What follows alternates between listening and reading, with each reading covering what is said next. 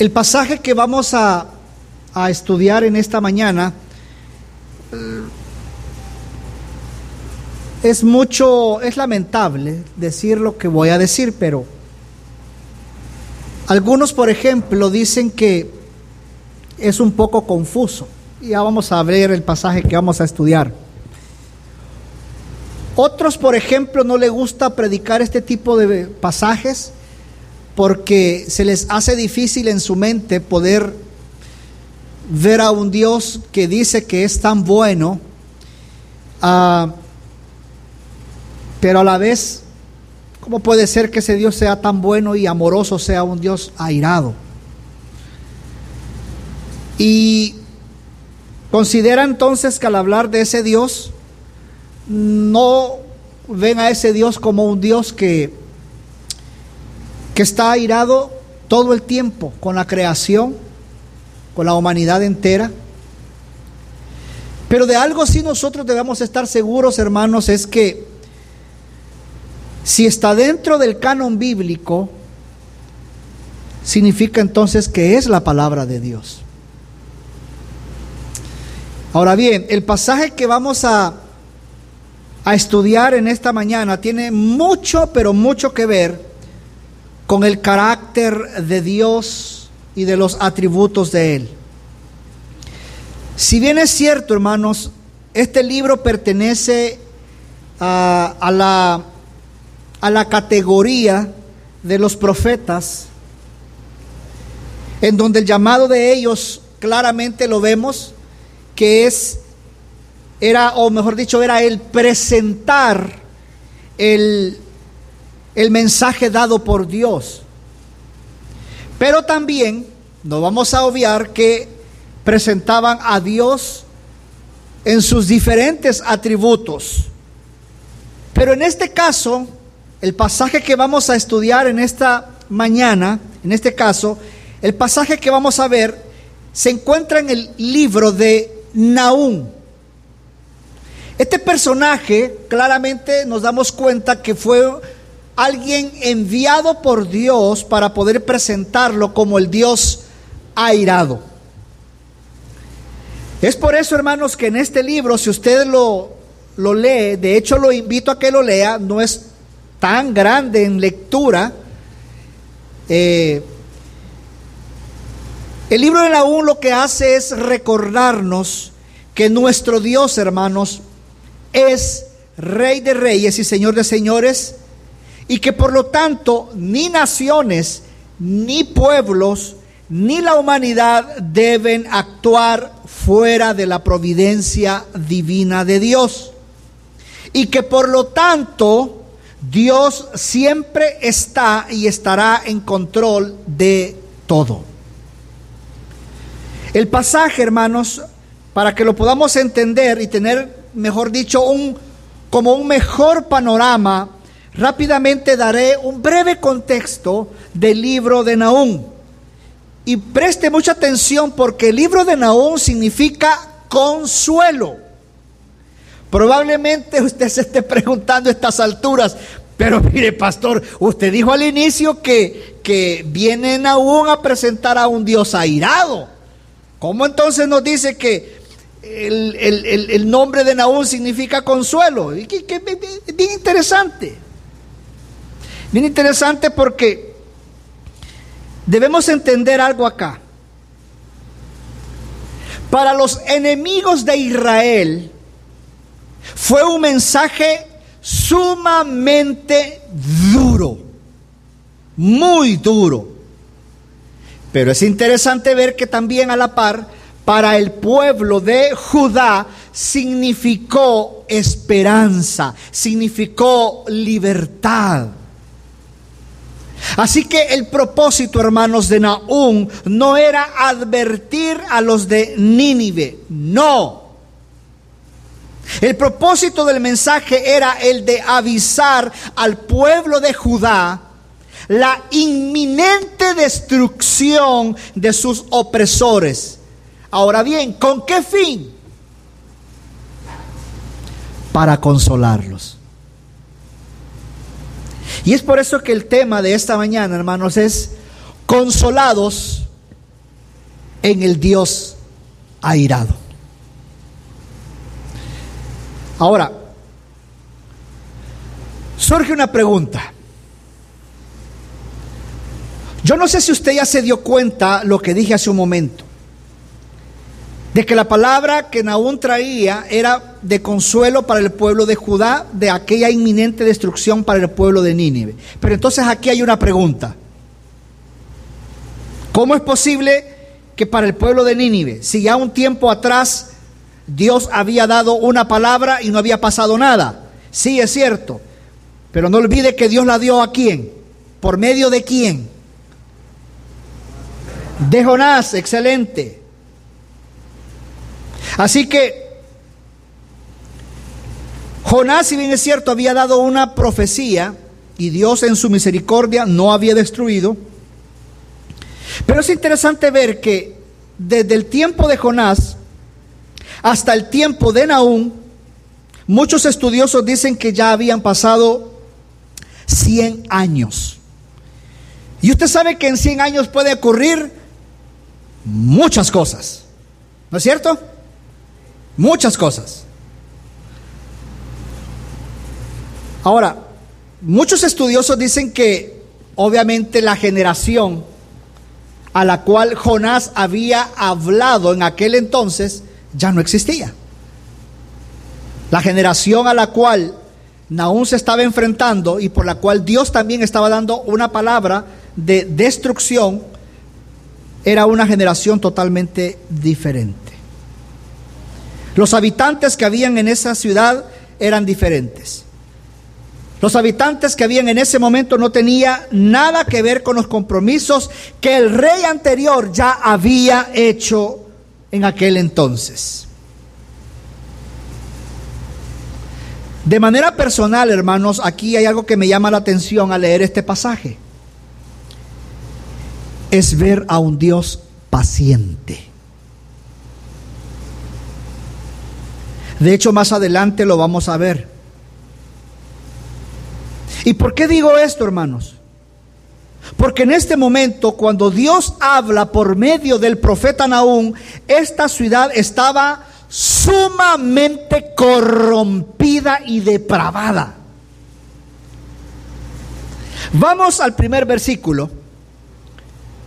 Naúm capítulo 1 versículo 1 dice, profecía sobre Nínive libro de la visión de Naúm de Elcos. Aquí en este primer versículo no me voy a detener mucho, pero sí hay tres cosas importantes que quiero mencionar y rápido las diré. Número uno, la palabra profecía. Esta palabra profecía está enfocada más en el contenido de lo duro o gravoso del juicio.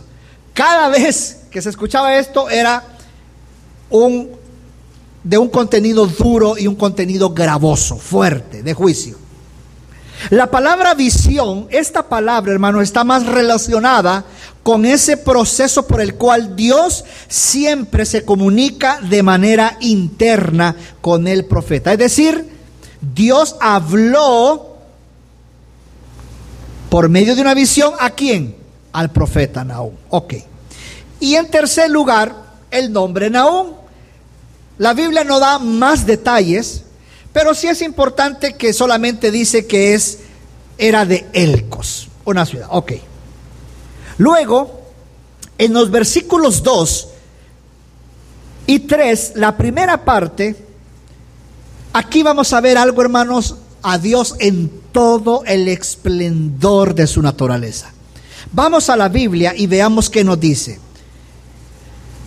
Dios celoso y vengador es el Señor. Dice, es el Señor e irascible. El Señor se venga de sus adversarios y guarda rencor a sus enemigos. El Señor es lento para la ira y grande en misericordia. Y grande también, en algunas versiones dice ahí, en poder. Y esta palabra la vamos a ver más adelante porque es bien importante. Y ciertamente el Señor no dejará impune al culpable. Hermanos, Lo que Nahum viene a hacer aquí es primero a mostrarle al pueblo de Judá quién es Dios. ¿Pero por qué, pastor? Porque mire, recuerde que Nínive anteriormente ya había sido perdonada por Dios.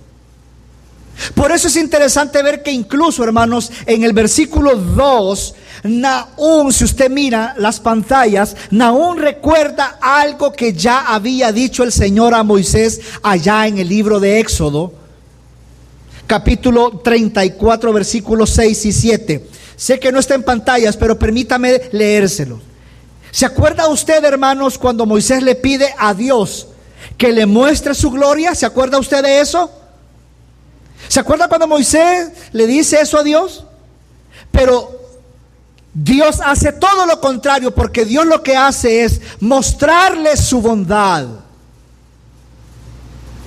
Dice la Biblia, entonces pasó el Señor por delante de él y proclamó, el Señor, el Señor, Dios compasivo y clemente, lento para la ira y abundante en misericordia y fidelidad. El que guarda misericordia a millares, el que perdona la iniquidad, la transgresión y el pecado, y que no tendrá por inocente al culpable el que castiga la iniquidad de los padres sobre los hijos y sobre los hijos de los siglos, de los hijos hasta la tercera y cuarta generación. Ahora bien, siguiendo con el mismo pasaje de Nahum, algo que llama la atención en estos versículos leídos hasta este momento es que podríamos decir que el enfoque o énfasis lo encontramos cuando dice que no dejará impune al culpable. Y es que, mire hermanos, es por esa razón, lo decía al inicio, es por eso que es lamentable que hoy en día, hermanos, ver muchas iglesias llamándose cristianas no hablan de estos temas. Y vea, hermanos, esto está en la Biblia. Esto está en la Biblia. Se nos hace fácil hablar de temas como el amor, temas como la bondad, temas como la misericordia de Dios. Sí, y yo no digo que está mal, claro que sí, hay que hacerlo. Temas como el favor de Dios, sí, hay que hacerlo. Yo no estoy diciendo, hermanos, que está mal hablar de eso, no, al contrario, porque también lo encontramos en la Biblia. Pero tristemente, nunca se habla de ese Dios que todo el tiempo está airado, como dice el libro de Salmos, capítulo 7, versículo 11.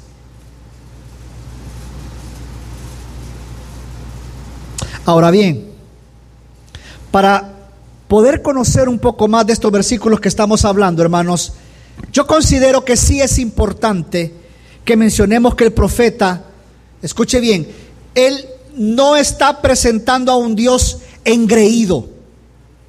El profeta aún no está presentando a un Dios caprichoso. Al contrario, lo que está recordando a Judá es sobre la santidad de Dios. Que si bien es cierto, es un Dios celoso, vengador, que se venga de sus adversarios, pero, pero, también, hermano, les habla de un Dios que es lento para la ira y grande misericordia. Y vea, Naúm no le está hablando de un Dios débil, no, hermano, de un Dios que se hace, por ejemplo, el desentendido de un Dios que es debilucho. No, hermanos, no. Porque si usted se da cuenta, en el mismo versículo más adelante dice que es un Dios de gran poder. Pero vea qué interesante que lo que el, profeta Nahum viene a hacer acá es a recordarle el tema de la santidad de Dios. Que si bien es cierto, como ya dije, Dios se venga, es un Dios vengador, castiga a sus adversarios, pero también cuida de los suyos, pero recordándoles que deben de vivir en santidad. Y esto nos habla mucho a nosotros, hermanos, varones, varones de gracia sobre gracia popa, nos habla mucho sobre esto. ¿Somos santos en Él? Sí. Primera de Corintios 1.30. ¿Hemos sido justificados, santificados, redimidos por Él? Sí. Pero no olvidemos que el tema de la santidad es un tema que debemos de vivir a diario.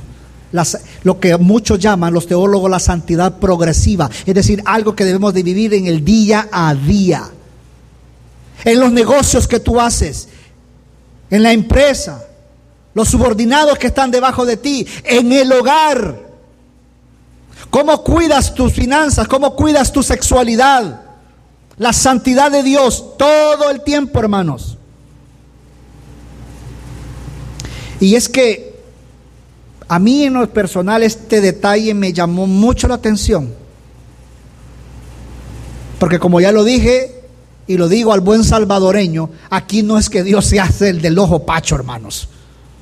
No, lo que Naúm les está diciendo es que aunque están siendo, escuche bien, atribulados, vituperados, están siendo atacados, Él, nuestro Dios, pagará con justa razón a aquellos que les hicieron incluso estar haciendo mal. ¿Y por qué digo esto? Porque en el contexto de este libro, la ciudad, hermanos, era sumamente malvada. Eran unos sanguinarios. Eran malvados. ¿Usted ha visto la película de, 300? ¿Ha, pedido la película de 300? Eso no es nada, hermano. ¿Usted ha visto desde que comienza hasta que termina pura sangre? La serie de los vikingos, ¿usted no la ha visto?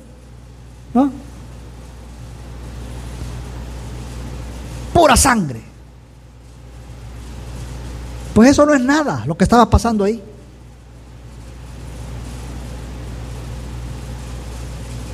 Era una, una, ciudad sumamente corrupta, una depravación sexual horrible.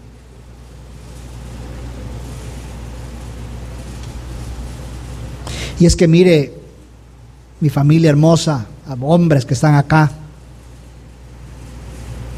por eso es que usted debe darse cuenta, hermanos, que la naturaleza de Dios exige que castigue el pecado. Porque la naturaleza de este, es decir, de Dios, exige que ese pecado sea castigado. Ahora bien, esto no incrimina la bondad de Dios.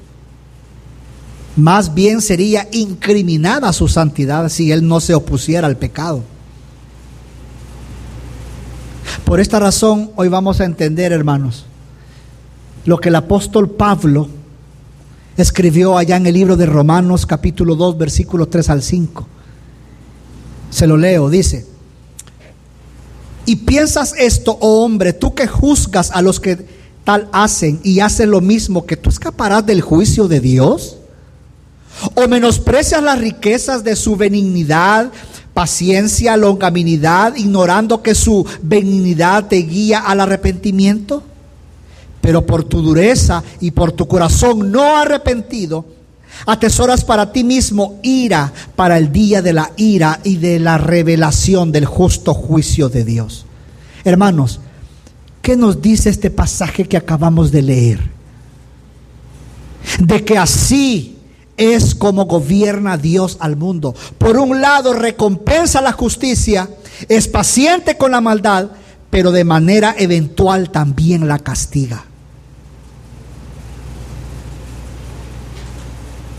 Por ejemplo, ¿se acuerda usted que Dios había enviado a un profeta llamado Jonás a predicar a Nínive?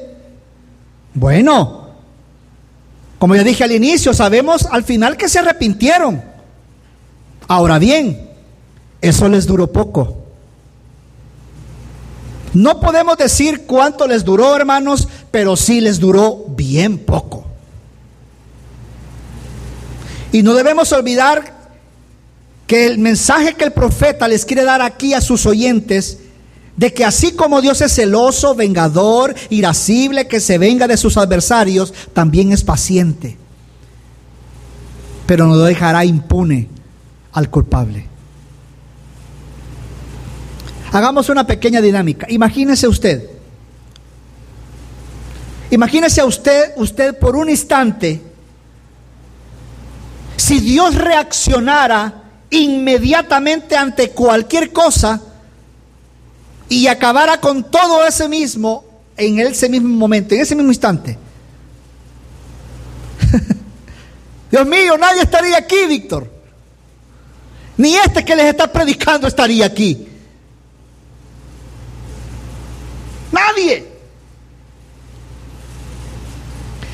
Hermanos,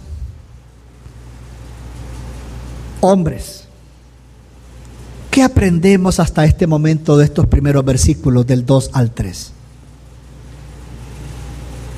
Tres cosas. Número uno, de que el carácter de Dios demanda un castigo. ¿Por qué? Porque Dios es justo. En segundo lugar, el carácter del hombre demanda un cambio. Por lo tanto, vemos a un Dios de misericordia. Y en tercer lugar, el carácter del mundo demanda corrección. ¿Por qué? Porque Dios es recto. Por lo tanto, amados hermanos, hay un límite. Hay un límite a su paciencia para con el hombre. Hay un límite a su tolerancia de pecado. Pero también hay un límite a su tolerancia de la inmoralidad. ¿Y por qué digo esto último? Porque un día, hermanos, hermanos de gracia sobre gracia popa, hermanos, un día cuando venga nuestro Señor Jesucristo por segunda vez, ya no habrá marcha atrás. Y aquellos que no se han arrepentido, hermanos, se las verán con ese Dios justo, santo, pero también airado. Por eso, amados hermanos, cada juicio de Dios sobre los impíos es un recordatorio a los creyentes de que al final la injusticia no ganará. Si usted está siendo vituperado, maltratado, están hablando mal de usted, le han levantado falso testimonio en el trabajo, por ejemplo, no se preocupe. No se preocupe. ¿Usted se preocupa de lo que le han hecho, por ejemplo?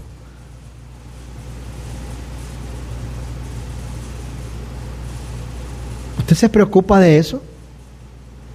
¿Usted pasa maquinando en su mente cómo va a hacer que se va a vengar de ese que le hizo mal?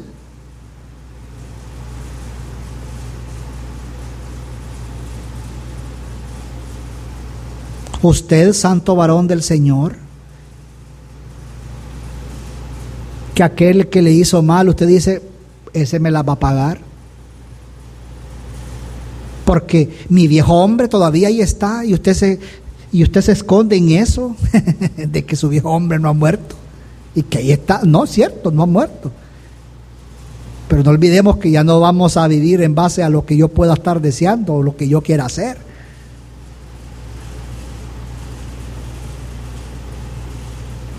Pero qué hermoso que el pasaje continúa hablándonos, porque del mismo versículo 3, la segunda parte, hasta el versículo 6, hermanos, vamos a ver el gran poder de Dios. Y vaya conmigo a la Biblia para ir avanzando.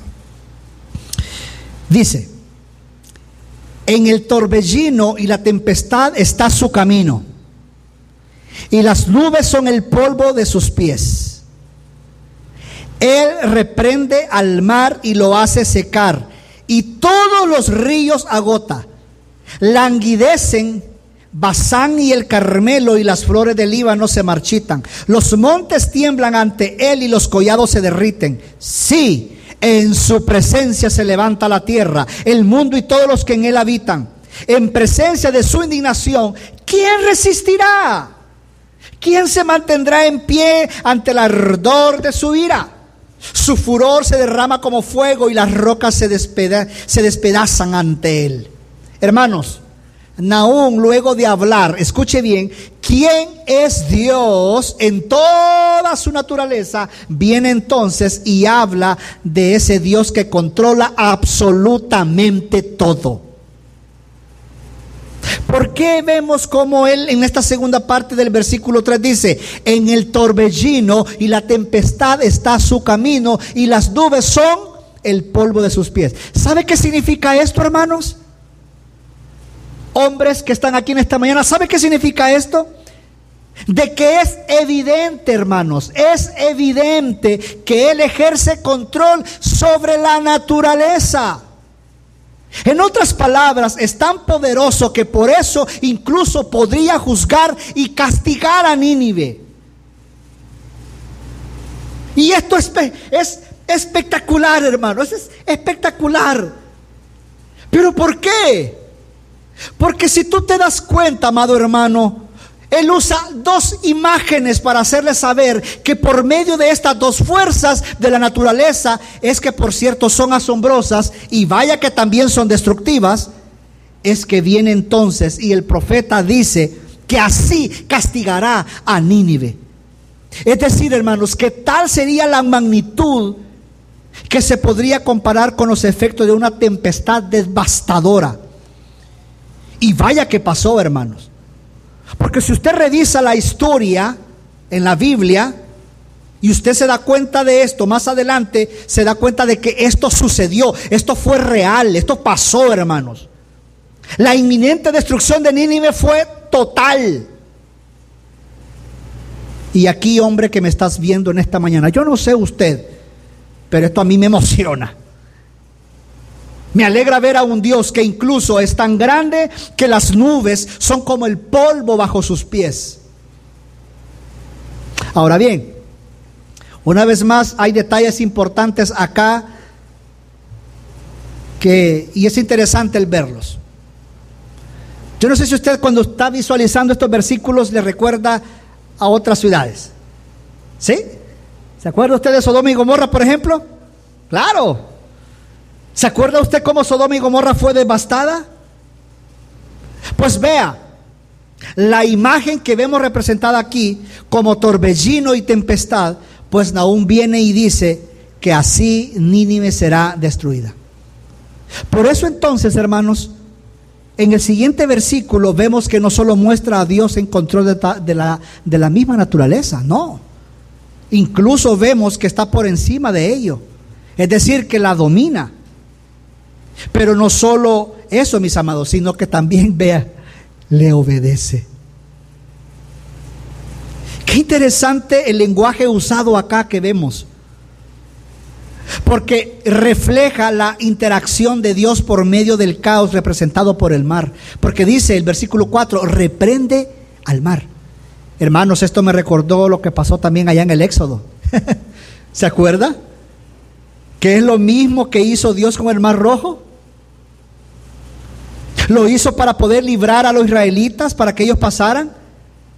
Hermanos, qué interesante que Nahum viene entonces y les recuerda a los de Judá ese Dios todopoderoso. Pero vea que no solo les recuerda que ese Dios que hace secar el mar, sino que también Dios puede controlar, incluso cambiar lo que ha creado. ¿Y por qué digo esto? Porque así como reprende al mar o ríos y hace que se sequen, lo mismo hace con la vegetación. ¿Sabe qué nos da a entender esto, hermanos? Que mi Dios, su Dios, también es dueño y Señor de todo. Y que por lo tanto Él puede hacer lo que Él quiera ahora con nosotros. A la hora que quiera. ¿Por qué, hermanos? Porque somos su creación. Él nos ha creado. Por lo tanto, hombres que están aquí en esta mañana, ¿qué le hace pensar a usted que Dios no puede hacer nada de esto con nosotros, con usted mismo? Cuando Él ya lo ha determinado. Recuerde, Dios es un Dios soberano. En nuestro país, por ejemplo, cuando los fundamentos de la tierra son movidos, la gente se aflige, ¿no? ¿O no? ¿Usted no se aflige? Bueno, yo ayer estaba viendo unas cosas leyendo, preparando esto y, mi esposa me dice, ¿no te das cuenta que tembló? No, ni cuenta, me dime. Pero nos afligimos o no? ¿O no, hermano? O, usted es como la roca ese que sale así. ¿Ha, visto la película? ¿Cómo se llama esa película? Eh, la falla de Andrés, ¿cómo que se llama? La falla de San Andrés, sí. O, usted es como la roca que sale ahí, sacando pecho ahí.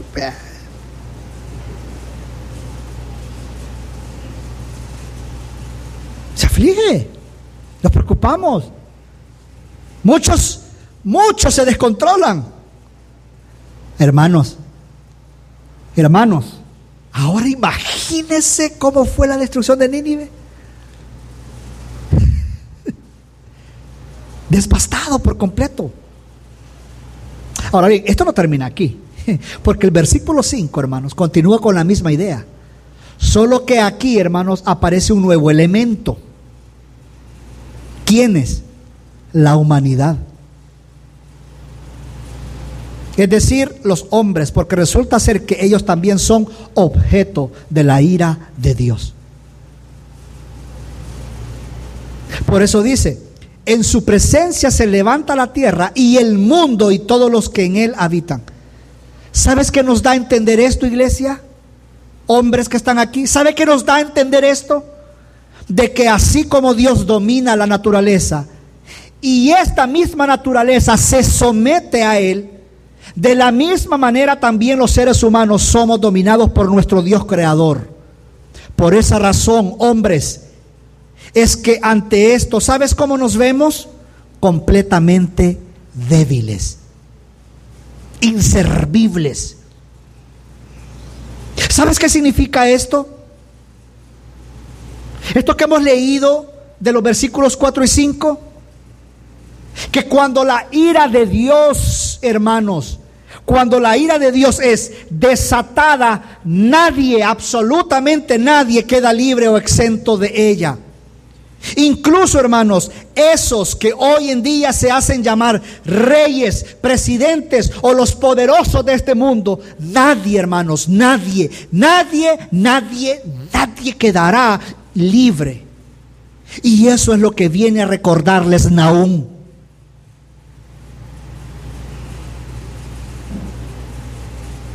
El versículo siguiente, hermanos, si nos hace, si no nos, mire, si no nos hace a nosotros ser conscientes de quiénes somos, hermanos, delante de Dios, es decir, que no somos nada, wow.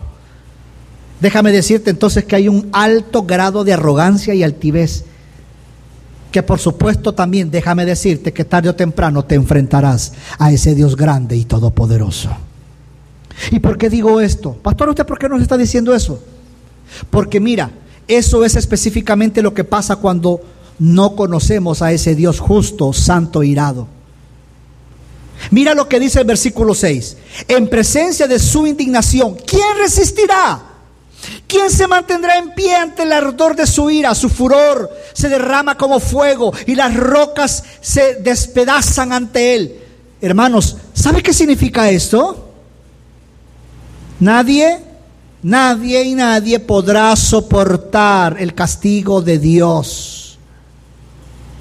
Nadie.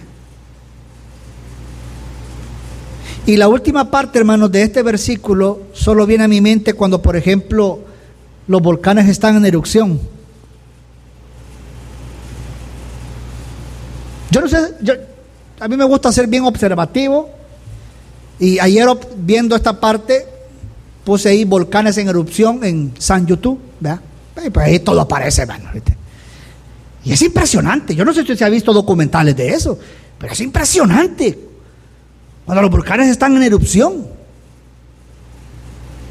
Pues vea, Naúm viene entonces y utiliza esta imagen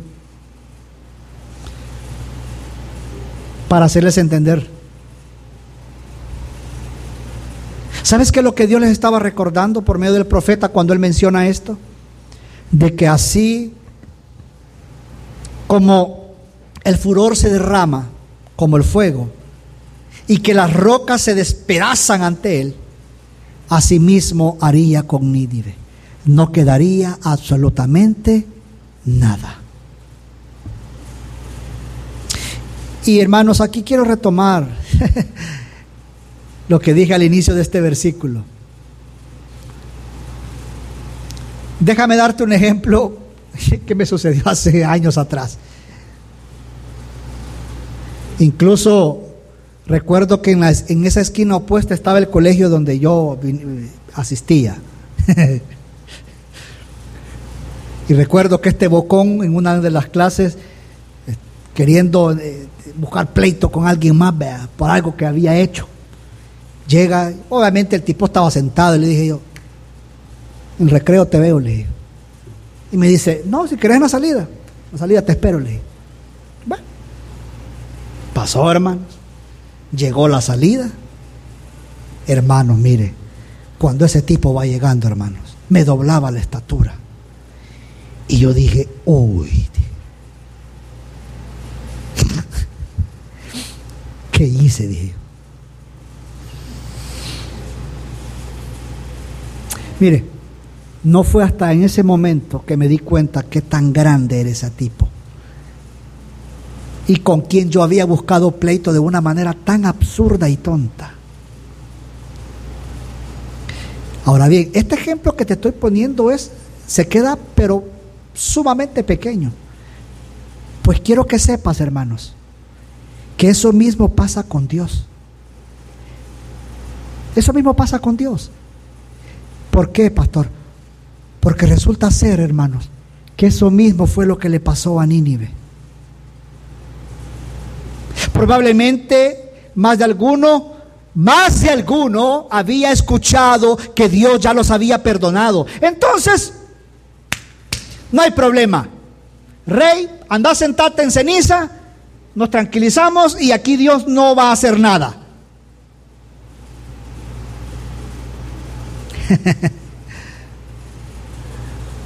¿Cuántos de nosotros como hombres pensamos así? ¿Va, Manuel? Mano Lucio, Mano Douglas, podemos tirar ciertas canitas al aire. ¿Te sabe a lo que me refiero, hermano? ¿Verdad?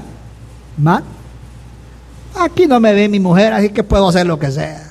Eh, no hay problema. Nadie me está viendo, puedo chatear. Eh, no hay problema.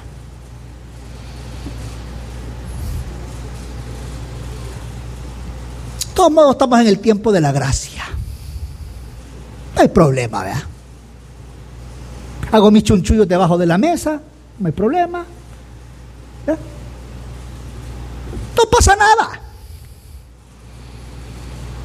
¿Cuántos actuamos de esa manera como el pueblo de Nínive? No pasa nada. No sé si tú me estás entendiendo la razón de todo esto, porque aún viene y nos habla a nosotros también en esta mañana, hermanos. Un día, tú y yo nos vamos a ver enfrentados cara a cara ante ese Dios. Segundo de Corintios capítulo 5 versículo 9 y 10. Específicamente el versículo 10 dice de que todos vamos a compadecer ante Él y vamos a dar resultados. Vamos a responder ante aquellas cosas buenas o malas. Buenas o malas. Pero todos vamos a compadecer ante el tribunal de Cristo.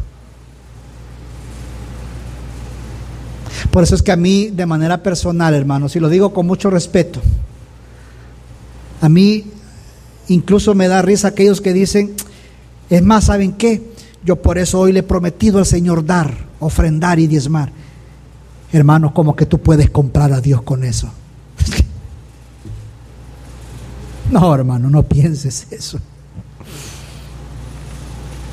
Por eso ves, hermanos, qué importante es que hoy en día la iglesia de Jesucristo no deje de hablar de este Dios que sí aparece en la Biblia. Recuerde, Dios es justo y Él siempre obra en consecuencia. Pero que es triste es ver que existen personas que piensen que pueden evadir el juicio de Dios. Pues bien, hermanos, las preguntas que aquí aparecen van dirigidas a este tipo de personas. ¿Y cuál es la respuesta, hermano? Nadie. Nadie podrá escapar. Iglesia de Jesucristo, hombres de gracia sobre gracia popa, ¿te gusta esta enseñanza? Pues yo esperaría que sí, hermanos. Porque en muchas iglesias no les gusta hablar de esto. Es más, yo esperaría que no te enojes. Al contrario, que esta enseñanza, hermano, nos haga entender, nos haga temerle, nos haga amarle y darle gracias a Dios. Y usted estará diciendo, pero pastor, ¿por qué tengo que darle gracias a Dios? Sí, hermanos, porque para nosotros los cristianos esta es una buena noticia. Gloria a Dios por eso, porque esta es una buena noticia para los hombres de gracia sobre gracia popa en esta mañana. Pastor, pero yo creo que usted anda algo anda mal. Yo creo que no ha desayunado, ¿verdad? No, tiene razón, no ha desayunado. Pero no estoy hablando de incoherencias, hermanos. Claro que no.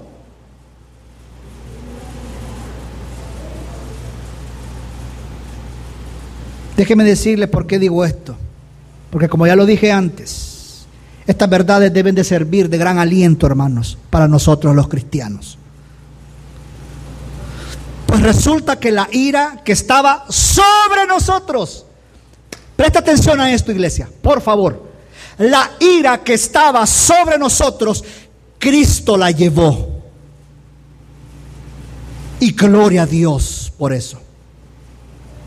Y esto es el Evangelio. Cristo en la cruz la llevó. Por eso entonces podemos decir, como dijo el apóstol Pablo allá en Romanos 8:31, si Dios es por nosotros, ¿quién contra nosotros?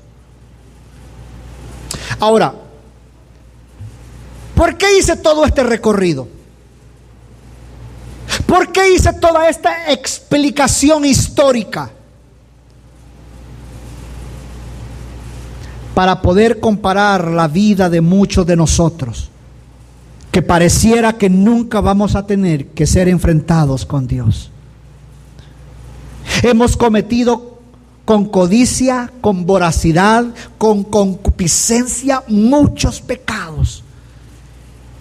Y Dios no hace nada. Bueno, eso pensamos de manera tan ignorante.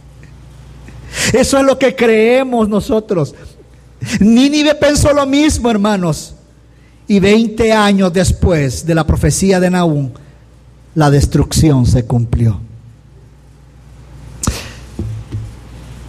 Ahora bien, para terminar,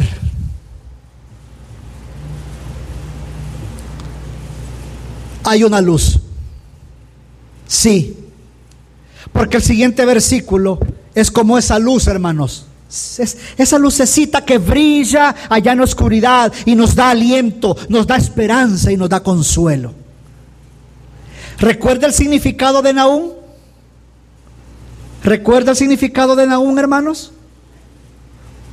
¿Cuál es el significado de su nombre? ¿Cómo? Consuelo. Pues bien, Aquí es donde vemos que el profeta hace honor a su nombre. ¿Por qué? Porque si por un lado habla de cómo sería la destrucción de Nínive, por otro lado vemos esas hermosas palabras de consuelo para el pueblo de Judá. El Señor es duro, severo, airado, vengador para con sus adversarios, pero hermano, el Señor también es bondadoso para con los suyos. Y eso es lo que vemos en el versículo 7 para terminar. El Señor cuida de los suyos. Vaya conmigo al, versículo 7 y terminamos. Bueno es el Señor. Una fortaleza en el día de la angustia. Y conoce a los que en Él se refugia. Mire hermanos, si se da cuenta el profeta cambió el tono. Así por así lo cambió. De una manera abrupta, lo cambió rápido.